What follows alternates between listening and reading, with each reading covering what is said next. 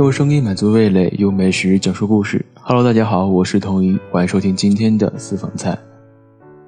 是什么让一碗螺蛳粉成为了一碗勾人魂魄的螺蛳粉？是木耳丝、酸笋、酸豆角、炸枝竹、花生豆？不是，是那鲜美、酸爽、香辣共存的汤。不知道谁最先发明了螺蛳粉这样的美味。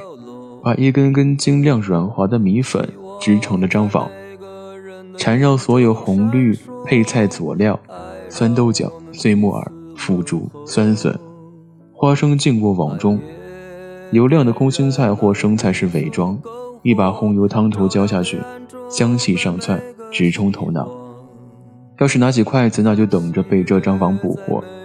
即便是被辣到眼泪鼻涕齐下，你的手还是不会停止。夹起拉伸的动作，因为此时你心里只有一个想法：再来一口。有人总疑惑，为什么螺蛳粉那么让人欲罢不能？是螺蛳作怪，还是酸笋太撩人？可能这一碗盛满了红油和鲜香的螺蛳粉，没有你想的那么简单。走在螺蛳粉的发源地柳州街头，不时能听到这样的招呼方式。热情奔放的柳州人不太会和你客气寒暄，单刀直入约粉才是正确节奏。约上三五好友，下班放学勾肩嗦粉，已是这个城市饭点时间的固定节目。想找螺蛳粉店太容易，跟着鼻子走就对了。要熬制螺蛳粉，得事先把买好的姜和小螺处理干净，切掉尾部不结污泥的新鲜螺，才能出好汤。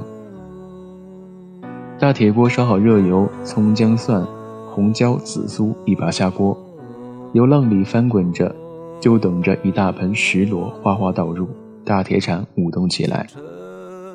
螺蛳炒好四成熟，就要加水，倒入另外两位主角猪骨和各式香料进行熬制。在过去，香料怎么选怎么配都是手艺活，得靠螺蛳粉店老板用藏在大脑和肌肉里的记忆去复制还原。